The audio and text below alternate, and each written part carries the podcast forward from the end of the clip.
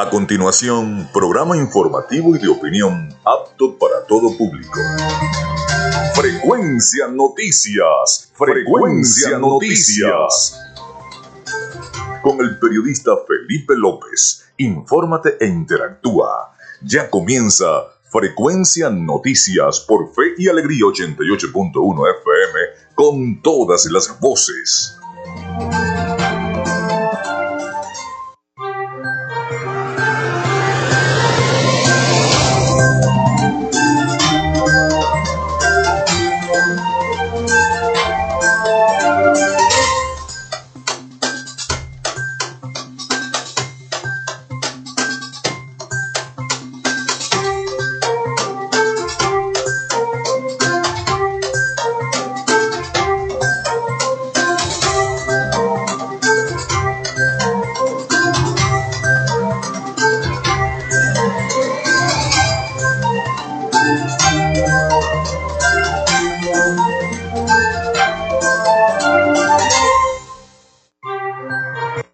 Coalición de partidos opositores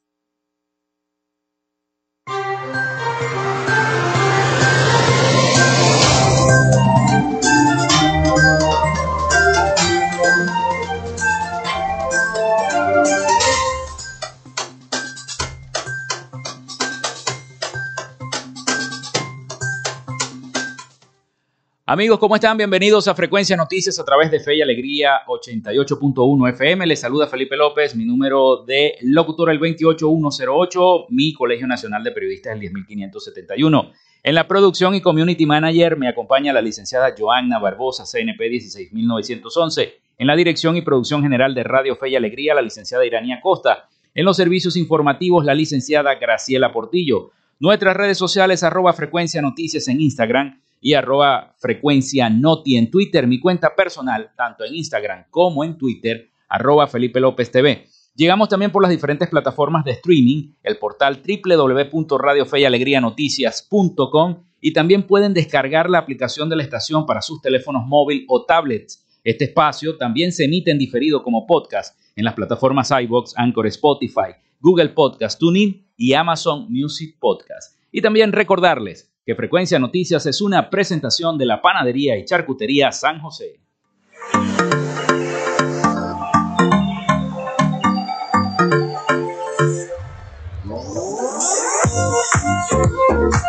Si estás buscando el mejor pan de la ciudad para tu hogar o piensas en un emprendimiento de comida rápida y necesitas el pan de hamburguesa o perro caliente más sabroso de Maracaibo, en la panadería y charcutería San José te estamos esperando, con la mejor atención y el pan más caliente y delicioso. Tenemos para ti el pan francés, dulce, campesino, andino, el pan relleno de guayaba, las lambadas y las sabrosas quesadillas. También tenemos pastelería Estamos ubicados en el sector panamericano, avenida 83 con calle 69, finalizando la tercera etapa de la urbanización La Victoria. Para pedidos, comunícate al 0414-658-2768. Panadería y Charcutería San José, el mejor pan de Maracaibo.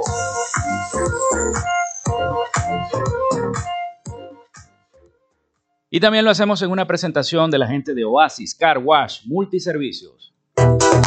Mantén tu carro limpio y pulido.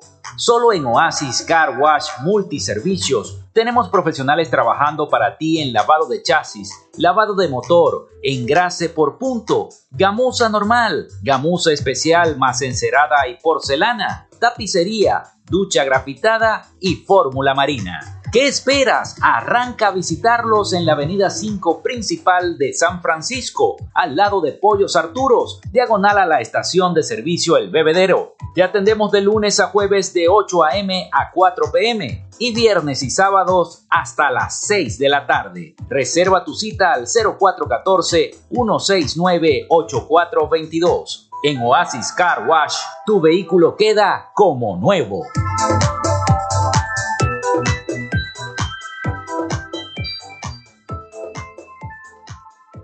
Lo hacemos también en una presentación de Social Media Alterna.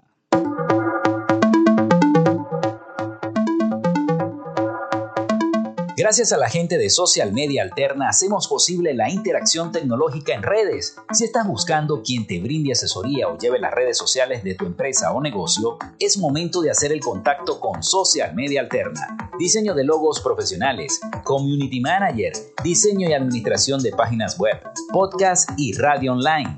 Haz crecer tu negocio y la idea que tienes en mente en este momento. Llámalos al 0424 634 8306 o contáctalos en arroba social media alterna y establece ya un plan de contrato para llevar tus proyectos y productos profesionalmente en redes sociales. Recuerda, es Social Media Alterna.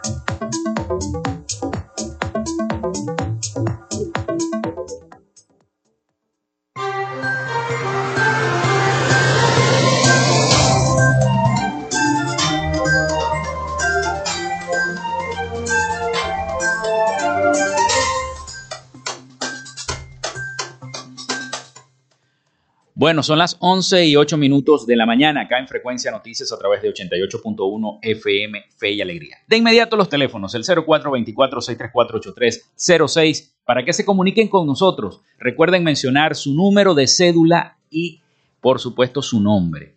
También pongo a disposición las redes sociales del programa arroba Frecuencia Noticias, tanto en Instagram como en Twitter arroba Frecuencia Noti.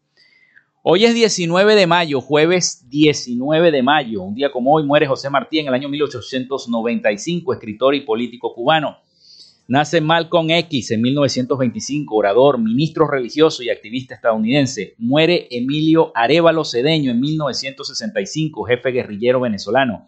El escultor y profesor de arquitectura húngaro Ernst Rubik crea el primer modelo de cubo de Rubik o cubo mágico en 1974 Última emisión de La Isla de la Fantasía en el año 1984. No se la perdía nuestro amigo Víctor Velasco. Se crea, se crea MobileNet como una filial de la compañía de telefonía fija CanTV en 1992. MobileNet fue nacionalizada en 2007 y en 2014. Llegó a ser líder en telefonía móvil con el 53% del mercado. Se estrena la película Corazón Valiente de Mel Gibson en el año 1995 también un día como hoy se inauguran las primeras tiendas de Apple, una en Tyson Corner Center, Virginia, y otra en el centro comercial Glen de Galería, California, en el año 2001. También se estrena la película Sin lugar para los débiles en el año 2007. HBO transmite el último episodio de Games of Thrones en el año 2019. DirecTV suspende sus servicios de televisión satelital en Venezuela. Eso fue en el año 2020. El servicio es restituido el 14 de agosto de 2020 después del anuncio de la compra de DirecTV Venezuela por Skate Capital. Hoy es Día Mundial del Médico de Familia.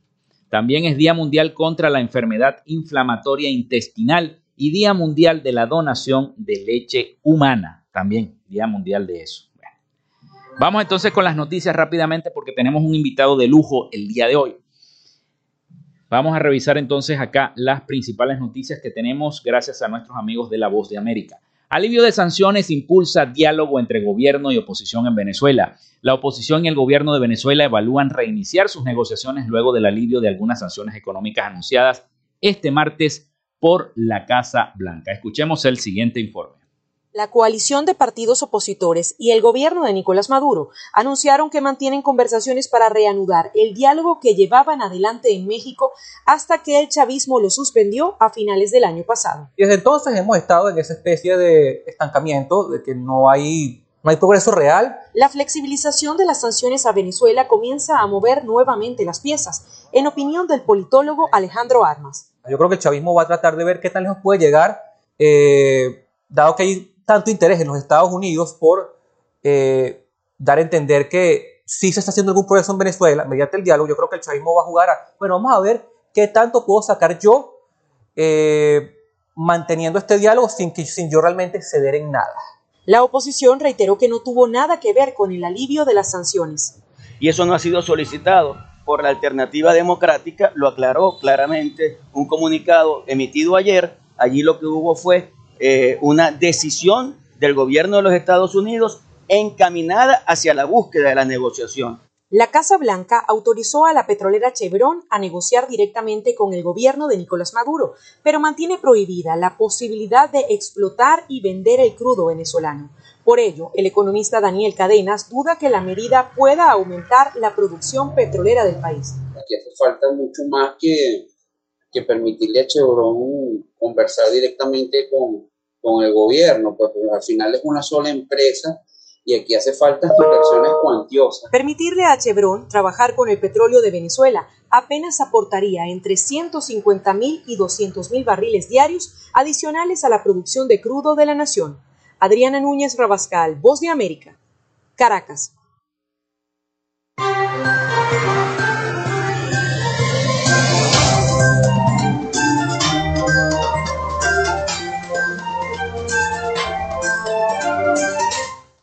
Bueno, son las 11 y 12 minutos de la mañana acá en Frecuencia Noticias. Nosotros hacemos la pausa y ya regresamos con nuestro invitado de hoy, el síndico procurador de Maracaibo, Víctor Velasco Prieto. Ya venimos con más de Frecuencia Noticias.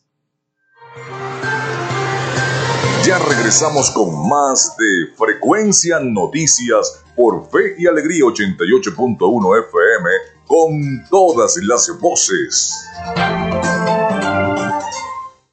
Minuto a minuto, la información la tienes por esta señal. En Radio Fe y Alegría son las 11 y 13 minutos. Inicio del espacio publicitario.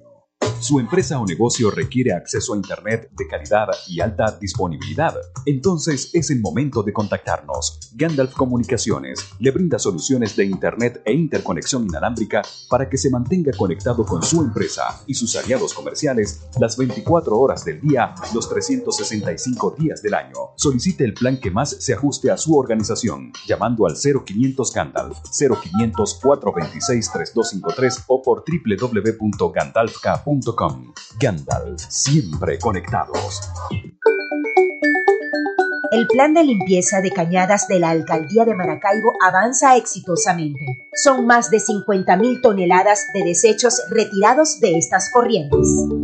La alcaldía de Maracaibo tiene la responsabilidad de tenerlas limpias, pero mantenerlas limpias es una acción de todos los que estamos aquí, hacemos vida en Maracaibo. Alcaldía de Maracaibo, construyendo soluciones. Fin del espacio publicitario. Noticia, investigación, entrevista y lo que está pasando al momento de presentarse, usted lo tiene en Radio Fe y Alegría Noticias desde las 12 del mediodía y hasta la 1 de la tarde. Usted lo escucha desde cualquier parte del país por la Red Nacional de Radios Fe y Alegría y por la www.radiofeyalegrianoticias.com. Radio Fe y Alegría Noticias con todas las voces. Sintonizas Fe y Alegría 88.1 FM. Te toca y te prende.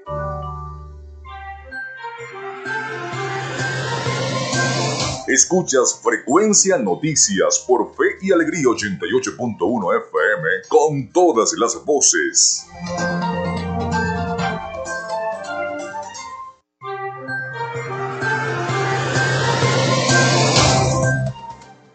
Bueno, son las 11 y 15 minutos de la mañana acá en Frecuencia Noticias a través de Fe y Alegría 88.1 FM. Antes de nuestra sección, hoy dialogamos con, tenemos preguntas y comentarios a través del 0424-634-8306. Recuerden mencionar su nombre y cédula de identidad. Joana, nuestra productora estrella, ¿qué tenemos por allí los mensajes? Sí, tenemos hasta el momento dos mensajes. El primero es de la señora Rosemary Gutiérrez cédula 16465-163, nos dice que vive en la parroquia Borjas Romero, barrio Rafael Urdaneta. Quiere saber para cuándo pagan la pensión. Bueno, tendremos que preguntárselo a Carlos Petit. Carlos, si nos estás escuchando, envíanos ahí esa información. Y el señor Jesús Peroso, cédula 4539-13303, nos dice buenos días, saludos. En la avenida 23A del sector primero de mayo hay varias casas repletas de aguas negras. Seguimos a la espera del vacuum para destapar las cloacas. Bueno, y ya son varios programas que el señor está pendiente con lo del vacuum para primero de mayo. Atención, bueno, también le pedimos a la alcaldía que ayude a la gente de primero de mayo. Bueno, vamos con nuestra sección. Hoy dialogamos con acá en Frecuencia Noticias. En Frecuencia Noticias, hoy dialogamos con... Dialogamos con Víctor Velasco Prieto, nada más y nada menos que el síndico procurador del municipio Maracaibo. ¿Cómo estás, Víctor? Bienvenido a Frecuencia Noticias. Excelente, gracias Felipe, a todo tu equipo de producción y desde luego a la familia de Fe y Alegría por permitirnos la oportunidad de comunicarnos con toda la distinguida audiencia de esta hora. Bueno, comencemos entonces. ¿Qué está haciendo en este momento la sindicatura, la, la podríamos llamar así, sindicatura de Maracaibo, en este momento, en estos cuatro meses de gestión? Comencemos por la gestión y luego nos vamos a meter en la política y en la candela. Bueno, la sindicatura municipal es una oficina de apoyo eh, jurídico no solamente a la alcaldía, sino a todas las entidades municipales, empresas públicas municipales, consejo municipal, contraloría municipal y los distintos niveles de, poder del municipio Maracaibo. Y una de las tareas que nos hemos dedicado a abocarnos en los últimos meses ha sido principalmente devolverle a la gente o ser parte de ese esfuerzo que ha desarrollado el alcalde Rafael Ramírez, que hay que reconocerle que ha tratado de que la gente recobre la confianza en la ciudad de Maracaibo, vuelva a sentir seguridad jurídica, vuelva a sentir que existe, por lo menos en la ciudad, un esfuerzo de sus mandatarios, un esfuerzo de sus autoridades porque existe Estado de Derecho. En ese sentido es muy interesante el esfuerzo del el programa Sube tu Santa María, que tiene varias aristas, entre las cuales ha estado la devolución de una serie de bienes malamente, hay que decirlo, expropiados por la gestión anterior. Nos conseguimos un 42 decretos de expropiación, en su inmensa mayoría, por no decir su totalidad, eh. No se justifica la utilidad pública en ninguno de ellos. En muy poco se hizo algo. la mayoría de lo que se hizo fue eh, despojar a la gente, ocuparlo sin cumplir los extremos de la ley, que no es una ley nueva, por cierto, es una ley que data del año 2002. Y la ley de, expropiación por causa de utilidad pública, social eh, u ornamental establece que una vez que se inicie el proceso, para que usted pueda ocupar, usted debe, si necesita ocupar urgentemente, lo que se dice la ocupación previa, usted debe pagar. Si no lo hace, pues es un, acto arbitrario. Y yo me recuerdo mucho, y aunque algunas, algunos amigos nuestros, compañeros de la oposición, no les gusta que uno lo diga, pero menos le gusta a los del oficialismo, yo recuerdo o lo resumo como en una intervención lo dijo en la Asamblea Nacional una diputada en cadena nacional en un informe del entonces hoy extinto presidente Hugo Chávez, ella le decía, expropiar es robar. Desde luego, porque cuando usted expropia y no paga, usted está robando. Usted está despojando a las personas de un bien que es de su propiedad, que el derecho a la propiedad es un derecho humano además. Y en la mayoría de sus casos, por no decir en todos, lo que ocurrió fue eso. Se emitió un decreto de expropiación, se ocupó, se despojó y no se pagó. Pero peor aún, en algunos casos lo que se hizo fue un saqueo, porque está bien que yo expropie un inmueble, pero ¿por qué tengo que llevarme los bienes que están allá adentro, documentos de, las personas que ahí trabajaban? Bueno, incluso eh, yo siempre coloco el ejemplo del Centro Comercial Santa Bárbara Luque, un centro comercial con vida operativo en el centro de la ciudad, donde funcionan dos registros, notaría, eh, centro comercial que está allí, que está operativo, que no hay ni, ni, abandono, ni causa de utilidad pública, ni nada por el estilo. Ahí se metieron y se llevaron hasta los sanitarios. ¿Y quién se los llevó?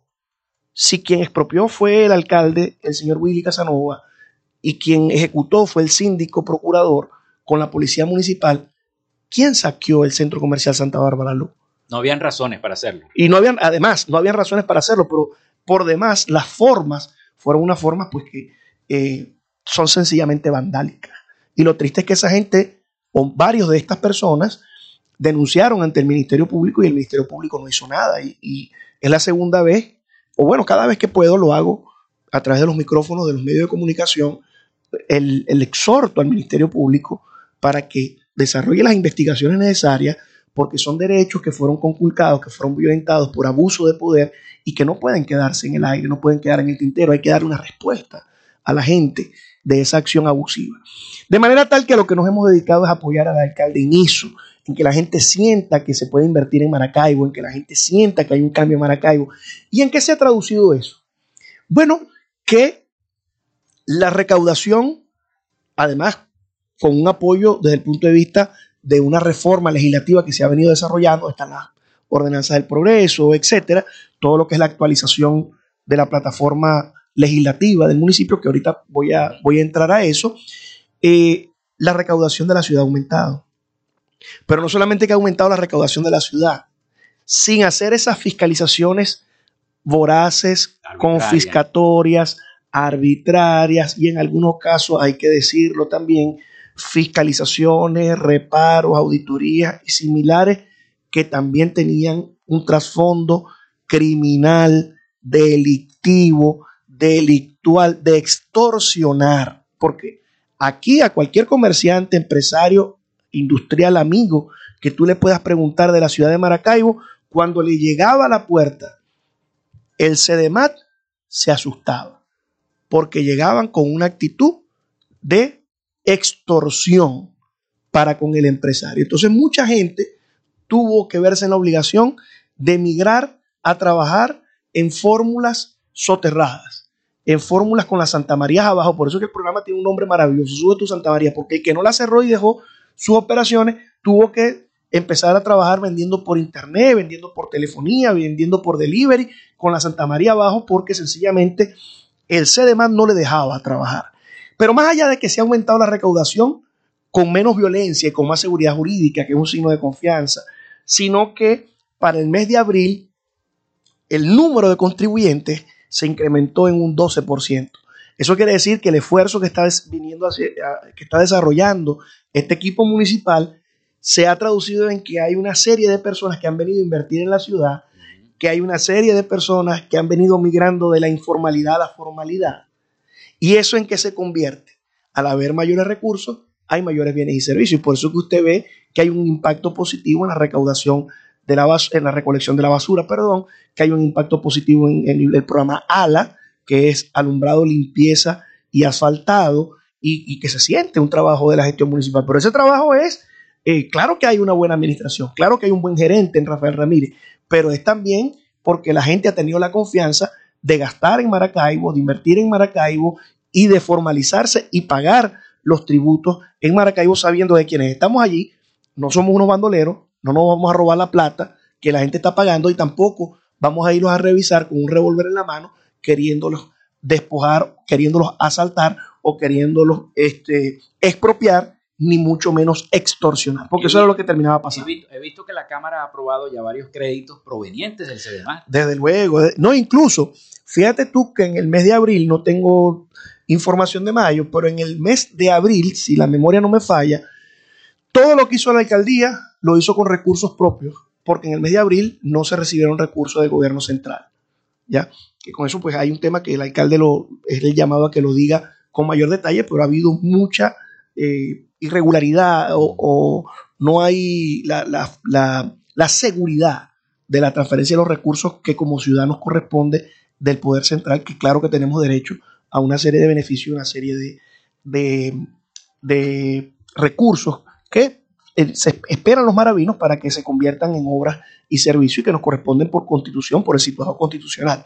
Y eso tiene que ver con una mora legislativa, por cierto, porque desde el año, la constitución va a cumplir 23 años, desde el año 99 está en vigencia la constitución, perdón, desde el año 2000, corrijo, porque se aprobó en diciembre del 99 y entró en vigencia en, en Gaceta en el año 2000, está vigente una constitución que nos habla de una hacienda pública estatal que haría la posibilidad de que en el Estado se quedaran una serie de recursos provenientes de los impuestos nacionales y que se iban a administrar directamente por nosotros. Y eso está allí en el tintero y ninguno de los mandatos de ninguna de las asambleas nacionales que han pasado, que según mi cuenta son cuatro asambleas nacionales distintas, ha querido tomar y poner en práctica la ley de hacienda pública estatal que va a tener Ni la, Perdón, ni entiendo, 2015. entiendo que la opositora tampoco. Tampoco. Tal vez estoy cometiendo una injusticia y ojalá si alguien que nos escucha eh, o, o nos O- está viendo en la transmisión nos pueda corregir.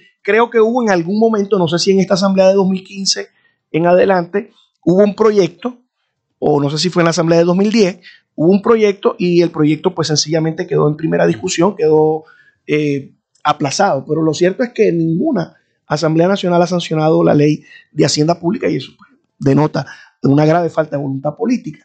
Y con respecto a la plataforma legislativa, yo quería aportar que nosotros desde la sindicatura hemos venido haciendo un esfuerzo apoyando a, a nuestros concejales, a la totalidad de ellos, porque vale decir que el Consejo Municipal es la esencia de todo cabildo, es la esencia de todo, de todo, de todo municipio, y el alcalde es muy importante, y el Poder Ejecutivo es muy importante porque tiene su rol ejecutando, pero donde se produce la dinámica de la comunidad de Maracaibo, de la ciudad de Maracaibo, e incluso el poder que tiene el 100% de la representación de quienes hacen vida política en la ciudad es el Consejo Municipal. Y es ahí donde se dictan las leyes municipales, ahí donde se dictan las normas, las ordenanzas. Y ahí hemos venido desarrollando un esfuerzo apoyándoles.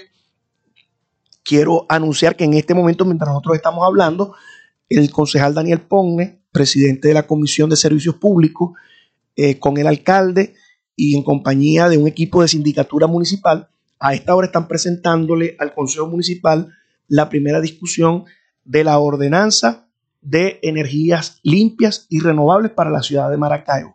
Eso va a tener, entre otras condiciones, la posibilidad de que el municipio sirva de promotor y de gestor ante las comunidades organizadas para que puedan autogestionar proyectos de energía renovables, eh, eh, limpias y autosustentables.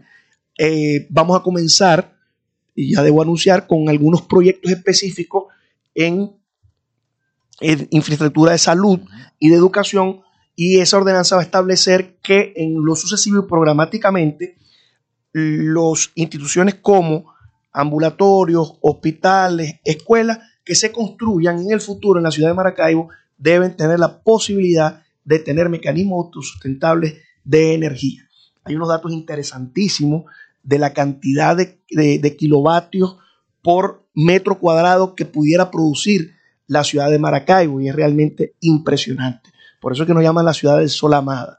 Esa, ese sol que, nos, que nosotros nos caracteriza lo vamos a transformar en energía. Y yo creo que si este impulso lo llevamos adelante y si todos los factores que confluimos en el Consejo Municipal hacemos el esfuerzo que nos corresponde, prontamente vamos a tener una ciudad donde se va a aliviar ese dolor o ese clamor que tenemos nosotros con respecto a la energía eléctrica. Por cierto, que me informan o tengo información que prontamente, próximamente, en los próximos días, se va a producir una cumbre de servicios públicos y va a ser aquí en la ciudad y la va a presidir, va a presidir un zuliano que es el ministro de Energía, el señor Reverol, que es de Cabima, y es buena la oportunidad para hacerle un llamado y que sirva a Maracaibo de ejemplo de lo que no debe ser la gestión de los servicios públicos y que vengan aquí Sí, pues, para, A- para el ministro todavía estamos en abril. para atender el problema grave de los servicios públicos, empezando por el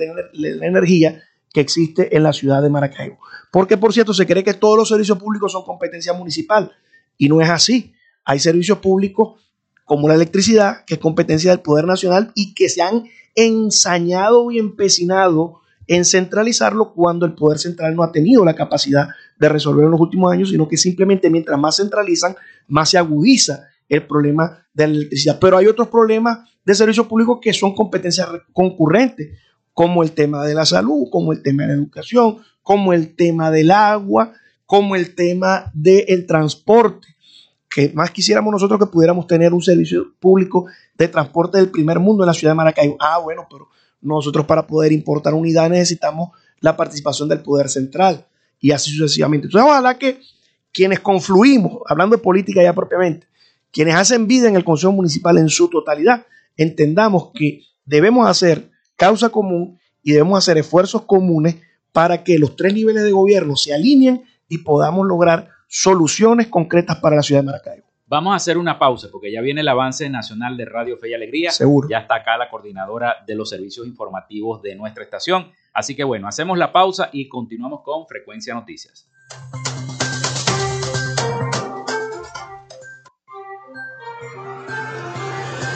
Ya regresamos con más de Frecuencia Noticias por Fe y Alegría 88.1 FM con todas las voces.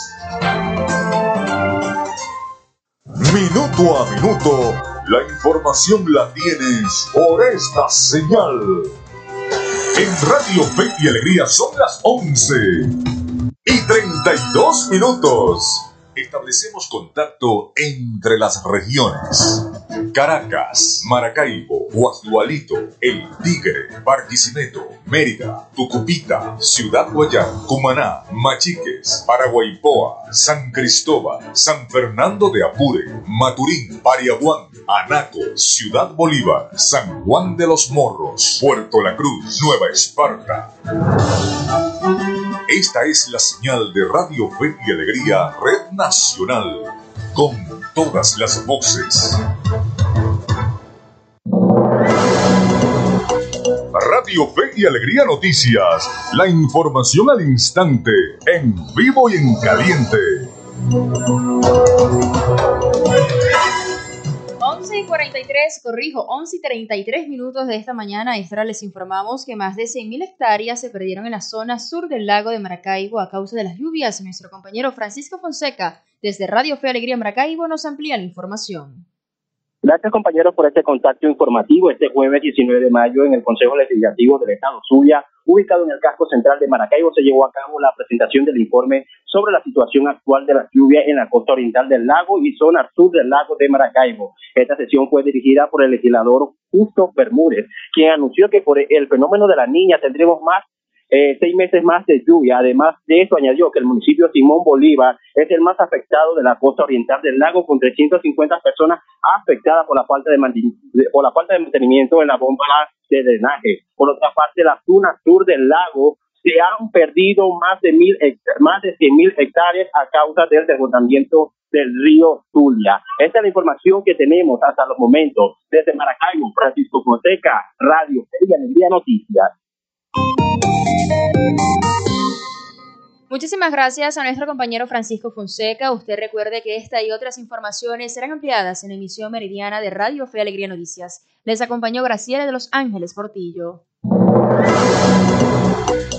Radio Fe y Alegría Noticias. La información al instante, en vivo y en caliente. Fe y Alegría 88.1 FM. Te toca y te prende. Estás en sintonía de Frecuencia Noticias por Fe y Alegría 88.1 FM con todas las voces.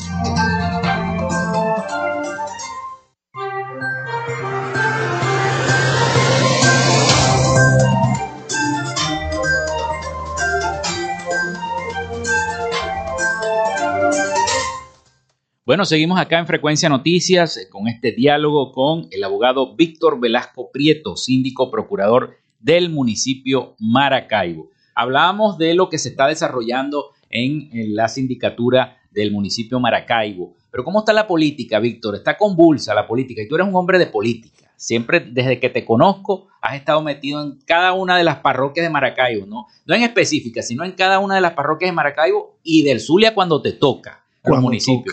Cuando te toca, porque también te tocó el, municipio Miranda y también estuviste ahí metido de lleno. Pero en este momento tan importante, cuando comienza este diálogo en México, ¿cuál es tu punto de vista sobre esta situación? Muchos están a favor, otros han criticado la figura de Omar Barbosa como coordinador de esta plataforma unitaria o como vocero, pues, de esta plataforma unitaria. Algunos politólogos, otros sociólogos. Ayer estuve escuchando varias entrevistas de varios medios de comunicación respecto al tema. ¿Cuál es tu posición? Bueno, la, política nunca es lineal y en Venezuela pues es realmente un tema muy complejo, muy, muy complicado. Eh, no existen soluciones instantáneas para el paquete en el que nos metimos los venezolanos hace ya más de 20 años eh, y que lamentablemente en la medida que ha pasado el tiempo la crisis política se ha profundizado y con ello la económica y la social. Eh, pero hablando específicamente del tema de la oposición, creo que vienen unos procesos de democratización del aparato opositor que son muy interesantes y que creo que nos van a fortalecer. Pienso que no deben eh, estigmatizarse las figuras que hemos tenido, que tenemos. Yo creo que todos los dirigentes que están en la oposición con sus eh, virtudes y pecados son activos de la oposición. Y no creo que, como alguna gente piensa, que todo lo bueno por ser, todo lo nuevo por ser nuevo es bueno, ni todo lo viejo por ser viejo es malo. Yo creo que ahí hay hombres de la talla de Omar Barbosa, de Ramón Guillermo Aveledo, gente de mucha experiencia y que han dedicado su vida a este proceso que pueden todavía aportar mucho y debemos desearle mucha suerte. Además que entiendo que el proceso que va a seguir o que va a llevar el señor Barbosa es una especie de transición hasta que se logre, logre elegir la plataforma unitaria que se va a hacer en forma electiva, según entiendo. De todos modos, la plataforma tiene sus voceros oficiales que eh, en, su en, su momento anunciarán eso. Eh, yo soy un hombre de diálogo, creo que hasta en la guerra se debe dialogar. Me parece que la política es de relaciones. No veo un mundo político, y lo decía en el segmento anterior refiriéndome al Consejo Municipal, no veo un mundo, un escenario político en el cual, porque el otro piense distinto, porque tengamos ideas radicalmente diferentes, no podamos conversar, no podamos buscar o hacer el esfuerzo de llegar a acuerdos. Me parecen unos lugares comunes eh, falsos, eh, infundados, decir que por el hecho de que uno se siente a, dialogar con alguien tiene que estar claudicando en las ideas, o tiene que estar oxigenando, o tiene que estar dándole tiempo, dándole vida, o legitimando. Yo como abogado te digo, más, más allá de la política, lo que es ilegítimo no se legitima por uno sentarse en una silla. Eh, me parece que Venezuela vive un proceso autoritario, eh, incluso con consecuencias jurídicas graves en la Corte Penal Internacional, sancionados por varios organismos multilaterales, sancionados por el gobierno de los Estados Unidos eh, y por otros gobiernos importantes del mundo, que no se van a caer esas medidas, no se van a caer esas sanciones, no se van a caer esas investigaciones penales por el hecho de que nosotros nos sentemos con ellos. el, hecho, el hecho de que nosotros vayamos a México no quiere decir que la Corte Penal Internacional va a dejar de hacer su trabajo. No quiere decir que los tribunales americanos que están siguiendo investigaciones eh, por narcotráfico a muchos militares y jerarcas del gobierno van a dejar de hacerlo. Me parece, por ejemplo, que se ha comunicado muy mal y no sé por qué, con qué mala intención, el tema este de las empresas que se autorizaron para trabajar en Venezuela. Me parece... Las de Chevron. Sí, me Chevron parece... Con PDVSA. Eh, desde el principio que se hicieron las primeras sanciones, que por cierto las sanciones son posteriores a la crisis, y hay que decirlo siempre, las primeras sanciones a Venezuela vinieron del año 2017 y 18 en adelante. Y yo quiero recordarles, por ejemplo, que escasez de gasolina tenemos desde el año 2014-2015. Quiero recordarles que escasez de alimentos tenemos desde el año 2007. La escasez de la leche. Yo en el 2007 recuerdo que, que viajé a Aruba y en la maleta, entre las cosas que me traje de Aruba, me traje dos paquetes de leche porque en Venezuela no había, no había leche. No se, conseguía, no se conseguía leche en polvo. Desde la, eh, tenemos escasez de electricidad, problemas de electricidad del año 2008-2009. ¿Te acuerdas de los primeros apagones de cuatro horas? Fueron en ese, en ese momento. De manera tal que este, las sanciones no tienen nada que ver con la crisis y siempre desde que han existido sanciones, no con esto quiero decir si yo estoy a favor o en contra, eso es un debate adicional, no es el debate de, hoy, pero desde que hay sanciones siempre han habido excepciones. Toda regla, toda norma, toda ley tiene su excepción. ya lo dijo el gobierno americano. Y siempre el Departamento del Tesoro ha autorizado a unas empresas para que hagan algunos negocios que le convienen a los Estados Unidos y que creo que también nos conviene a nosotros que los haya eh, con, el, con el Estado venezolano. El hecho de que se le haya eh, autorizado a unas empresas particulares para que desarrollen unos negocios en Venezuela no quiere decir que las sanciones se hayan levantado, ni quiere decir, vuelvo y repito, que las investigaciones penales que hay contra algunos jerarcas del gobierno, las sanciones por violadores de derechos humanos que igualmente existen, las investigaciones de tribunales internacionales o de tribunales en los Estados Unidos por violación de los derechos humanos, por narcotráfico, se hayan levantado. Eso no es así, eso no se maneja políticamente. De eso, eh, para salir es algo mucho más difícil. Es más, aunque mañana la oposición quisiera hacerlo, aunque mañana el señor Guaidó Barbosa o Víctor Velasco, cualquier dirigente de la oposición diga, hemos llegado a una decisión unánime de que la Corte Penal Internacional no debe seguir investigando a Nicolás Maduro, eso no va a pasar. ¿ya? Entonces, eh, creo que eso es una campaña de propaganda, de comunicación que se hace para desanimarnos, para lesionarlos en, lesionarnos en el espíritu, para hacerse ver quizás más gigante o más fuerte de lo que son. Es como esos animales que levantan la cresta o levantan el plumaje para asustar a otros, a otros animales en el reino de la selva, ¿no? No es por decirle animal a, a nadie. Este, pero a nosotros eso no nos debe ni amilanar ni nos debe asustar, nosotros debemos seguir adelante y todos los escenarios deben ser explorados. Todos los escenarios que además están en la Constitución y quiero, quería llegar a ese punto. Me parece que de lo que no debe desenfocarse nunca el movimiento opositor es de la agenda constitucional. Y la agenda constitucional dice que en el año 2024 tienen que haber elecciones. Y nosotros debemos enfocar todos nuestros esfuerzos hasta allá. Y lo que yo percibo y respiro, afortunadamente, es que el movimiento opositor en el día de hoy, y espero que el pueblo en eso les acompañe, que tengamos un mínimo de confianza. Yo sé que muchos nos han defraudado, que hemos cometido muchos errores, que hay bandidos, que hay cualquier cantidad de lunar y cualquier cantidad de críticas, muchas de ellas valederas en contra de los, opositores, pero tenemos que confiar y unirnos. Y unirnos en función del proceso que está dictado en la oportunidad constitucional, que es el año 2024, y que es una elección ineludible.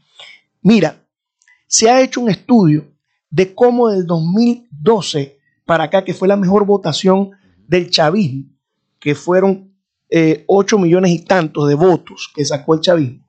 Luego en el 2012 se, se vino a menos a unos creo que 6 o 7 millones que sacó Nicolás Maduro. Luego en el 2015 bajó a 5 millones. Luego en el 2018 Maduro sacó 3 millones y tanto. es decir, ellos vienen en franco deterioro y los votos no se inventan. No existe un sistema electrónico en una varita mágica bueno, que el ejemplo es el Zulia. Desde luego, ahí está. Entonces nosotros tenemos, no podemos eludir, no podemos renunciar, no podemos rechazar, no podemos desaprovechar la oportunidad de 2024. Y creo que el esfuerzo que hoy día está haciendo la oposición y que está haciendo el doctor Barbosa y que está haciendo Juan Guaidó y que está haciendo Juan Pablo Guanipi, que están haciendo todos nuestros líderes nacionales, va a redundar en que nos fortalezcamos para aprovechar esa oportunidad que la elección va a ser transparente, que en la elección este, vamos a, no van a inhabilitar a los candidatos, que en la elección va a haber tropiezos. Claro que sí, si estos son unos autoritarios. ¿Y qué vamos a pretender? Tener en, en, en, medio de, una, de, un proceso eh, revolucionario, autoritario, una elección transparente. No la vamos a tener nunca. Ahora, eso no quiere decir que en las peores condiciones nosotros no podamos ganar las elecciones. ¿O es que acaso las elecciones del 2015 fueron muy fáciles? Yo estaba en el 2015 metido allá en los bienes, en, la zona rural, en, Puerta de Urdaneta, en la cañada de Urdaneta, eh, cerrando centros de votación a las 7 de la noche, matándome con unos militares arbitrarios que no querían cerrar los centros de votación y que querían seguir votando aunque ya el proceso había cerrado. Y, en el, y ahora en el 2021, la elección fue fácil. No, yo estaba en Santa Rosa abriendo un centro, cerrando un centro de votación que después que estaba cerrado a las 7 de la noche, a las 9 de la noche los militares y una gente allí, unos oficialistas, lo querían abrir. Y fue fácil, por ejemplo, para Gustavo Fernández ser alcalde, cuando la elección de San Francisco fue a sangre y fuego. Y hubo un muerto. La gente votando y ellos disparando, hiriendo, asesinando. Entonces, el, camino no es fácil. El, el, camino es un camino de dificultades, un camino plagado de, de, minas, un campo minado, que, pero lo vamos a atravesar.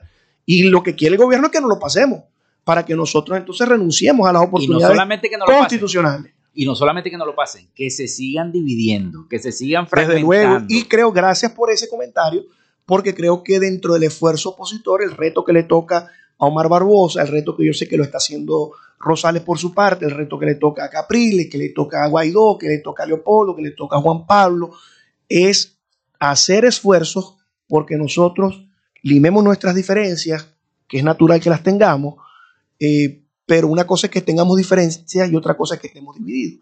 Si nos dividimos, el gobierno pues se va a fortalecer. Creo que debemos olvidar muchas cosas, creo que debemos perdonarnos, creo que debemos llegar a acuerdos entre nosotros. Antes, antes los acuerdos de México pueden ser muy importantes, pero si no tenemos acuerdos entre nosotros, pues no vamos a tener futuro. Yo creo que ese es el esfuerzo que tenemos que hacer y tengo fe en que en manos de un señor como Omar Barbosa, que es un caballero que las personas con todo el derecho podrán tener sus derechos a hacer las observaciones que quieran, como me las pueden hacer a mí o a cualquier dirigente, porque somos todos humanos y somos todos eh, imperfectos, pero creo que si hay un dirigente, hay un hombre que puede tener claridad meridiana y además fungir como una instancia ante todos nosotros por su seriedad, por su aplomo, por su compromiso, es el señor Barbosa y creo que debemos darle una oportunidad de que nos ayude en este esfuerzo. Vamos a hacer la pausa, Víctor, y al retorno, bueno, vamos a hablar un poquito de derechos humanos. También, seguro. Vamos a hablar un poquito entonces de derechos humanos también con ¿Cómo no? el abogado Víctor Velasco acá en Frecuencia Noticias. Ya regresamos.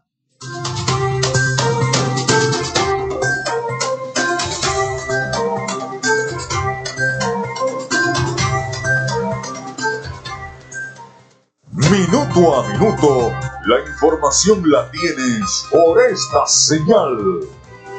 En Radio Fe y Alegría son las 11 y 47 minutos. Inicio del espacio publicitario. Ante una situación de inundación, actúa para proteger tu vida y la de tu familia. Toma el bolso de emergencia y sube a un lugar alto. Permanece lo más alejado de cauces de ríos y quebradas.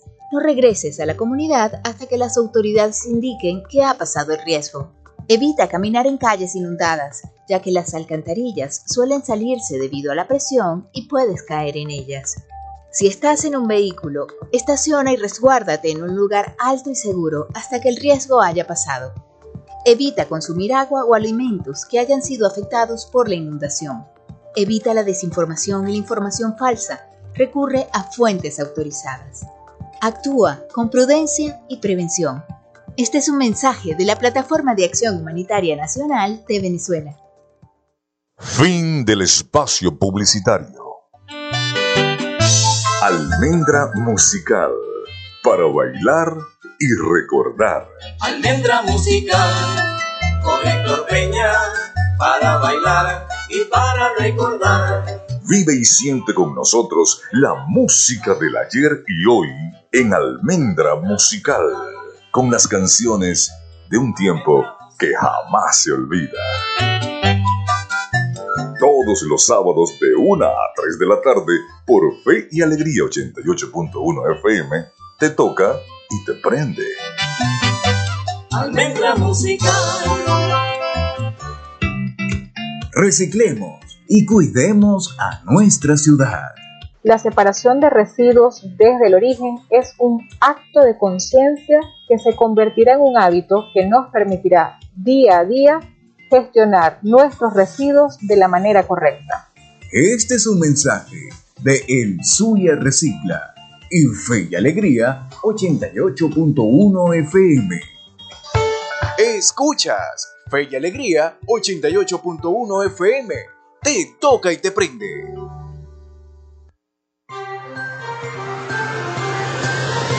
Estás en sintonía de Frecuencia Noticias por Fe y Alegría 88.1 FM con todas las voces.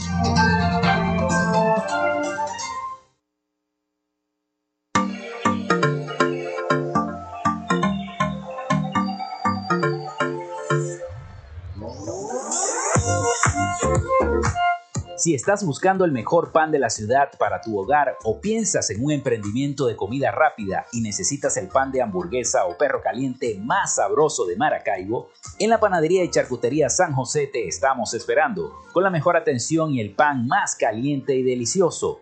Tenemos para ti el pan francés, dulce, campesino, andino, el pan relleno de guayaba, las lambadas y las sabrosas quesadillas. También tenemos pastelería. Estamos ubicados en el sector panamericano, avenida 83 con calle 69, finalizando la tercera etapa de la urbanización La Victoria. Para pedidos, comunícate al 0414-658-2768. Panadería y Charcutería San José, el mejor pan de Maracaibo.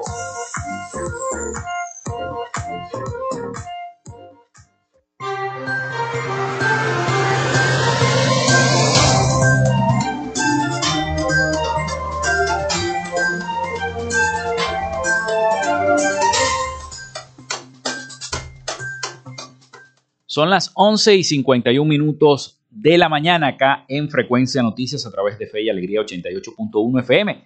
Bueno, seguimos con este diálogo con el abogado Víctor Velasco Prieto, síndico procurador del municipio de Maracaibo.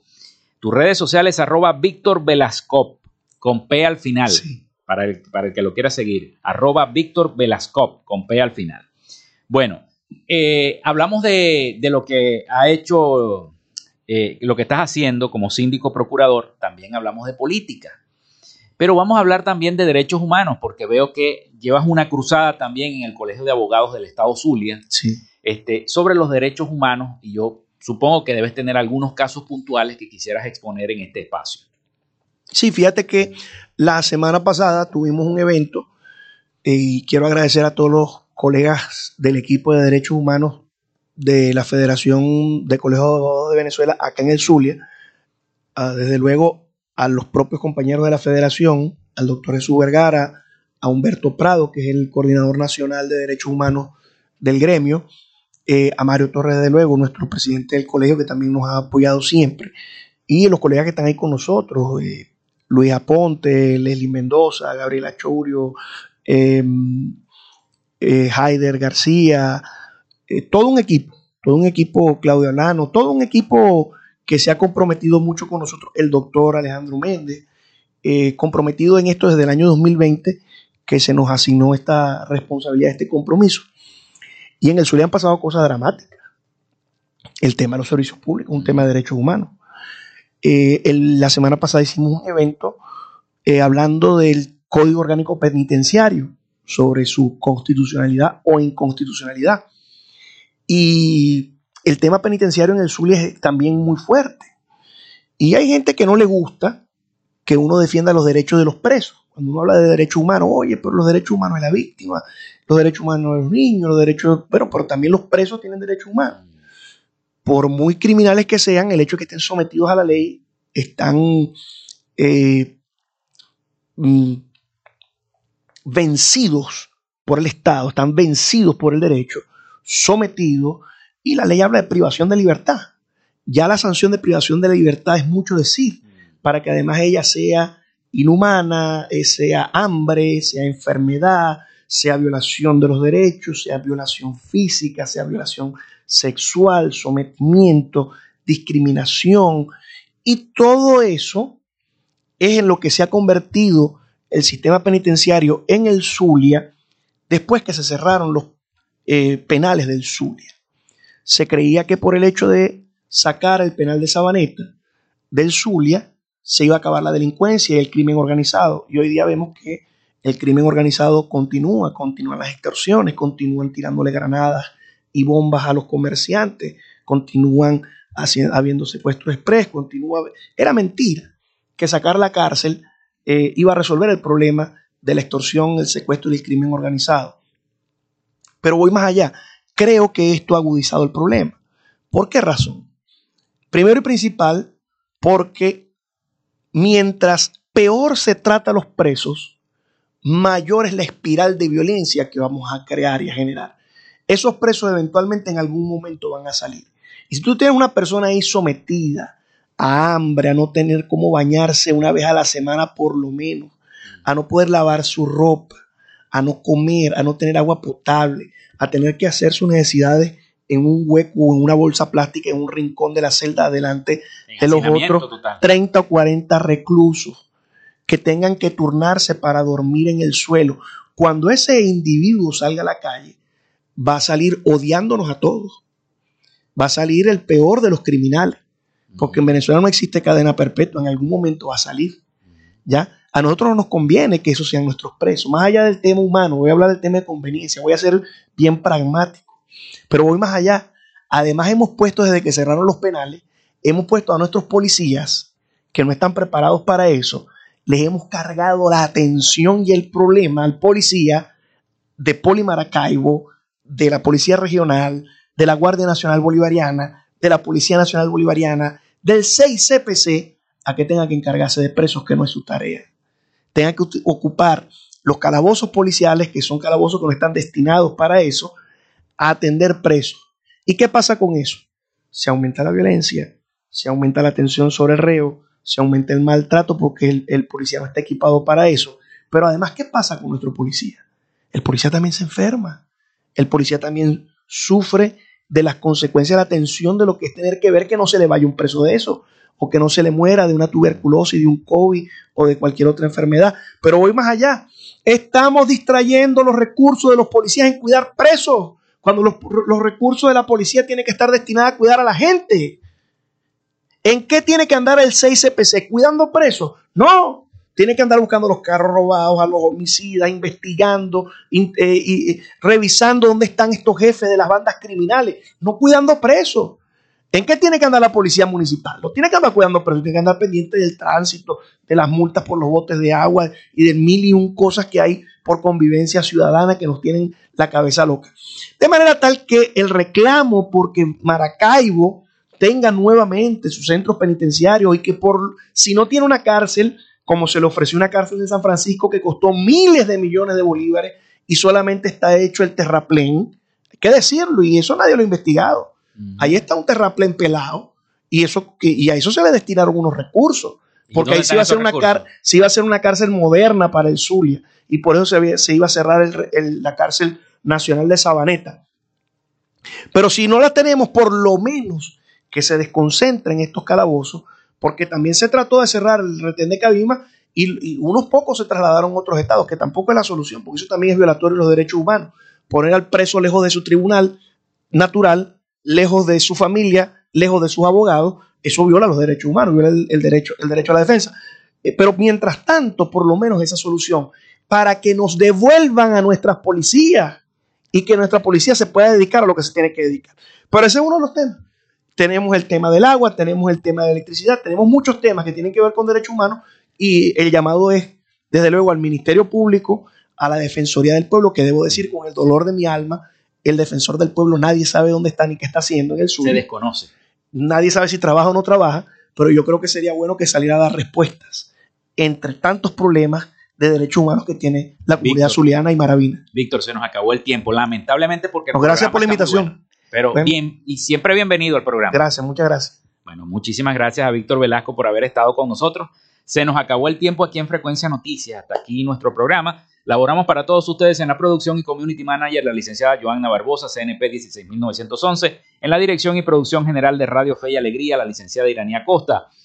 En los servicios informativos, la licenciada Graciela Portillo y en el control técnico y conducción, quien les habla Felipe López, mi certificado de locución 28108, mi número del Colegio Nacional de Periodistas, el 10571. Nos escuchamos mañana, si Dios y la Virgen de Chiquinquirá así lo quieren. Hasta mañana.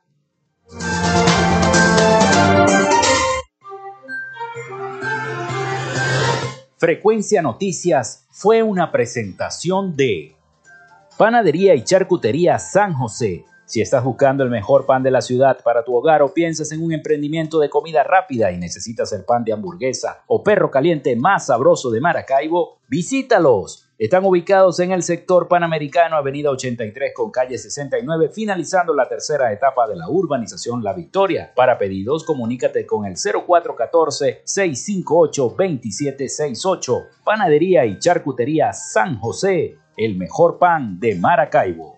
Oasis Car Wash Multiservicios. Están ubicados en la avenida 5 principal de San Francisco, al lado de Pollos Arturos, diagonal a la estación de servicio El Bebedero. Para previa cita al 0414-169-8422. En Oasis Car Wash, tu vehículo queda como nuevo.